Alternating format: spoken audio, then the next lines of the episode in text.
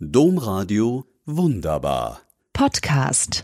Es regnet, präziser, es nieselt, so stark, dass eine Art zarter Wasservorhang vor meinem Fenster hängt.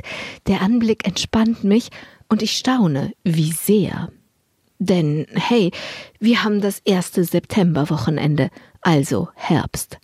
Also ist der Sommer vorbei. Aber so rasant wie dieses Jahr habe ich das noch nie erlebt. Das war wie ein Sturzflug von Hochsommer zu Tiefherbst und das über Nacht.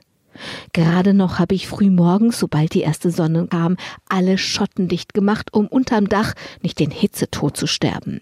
Gestern habe ich die Heizung angestellt. Verrückt all das verstärkt das Grundrauschen, das wie ein unheilkündender Soundtrack unter den Bildern dieses Sommers liegt, der so voll mit neuen Zeichen des Klimawandels ist. Da sind die Holundersträucher. Seit April halte ich nach ihnen Ausschau.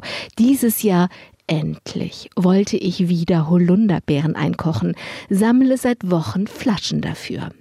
Aber so viele Sträucher ich an den Wegen in den Feldern auch ansteuere, alle haben nur winzige Beerenkügelchen und vertrocknet sind diese auch schon. Da sind die großen Erntefahrzeuge der Bauern hier. Über welche Felder sie auch fahren, immer wirbeln sie riesige gelbbraune, haushohe Staubwolken auf, fast als führen sie durch eine Wüste. Alles um mich herum zeigt im dritten Dürresommer in Folge, wie sehr und wie schnell der Klimawandel voranschreitet. Es gibt Tage, da will ich mir nur die Decke über den Kopf ziehen, mich im Bett verstecken und nichts, gar nichts vom Klimawandel wissen. Denn natürlich weiß ich, was uns blühen wird, wenn uns die Wende in der Klimapolitik nicht gelingt. Aber eben weil ich weiß, wie grauenhaft es werden wird, bin ich gnädig mit mir, wenn ich den Klimawandel mal nicht aushalten kann.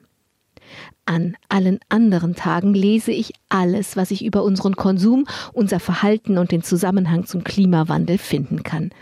Da gibt es viel zu finden, viel zu lernen und viel zu tun was ich alleine, was wir als Familie und was wir alle zusammen politisch ändern können, damit wir die Wende schaffen.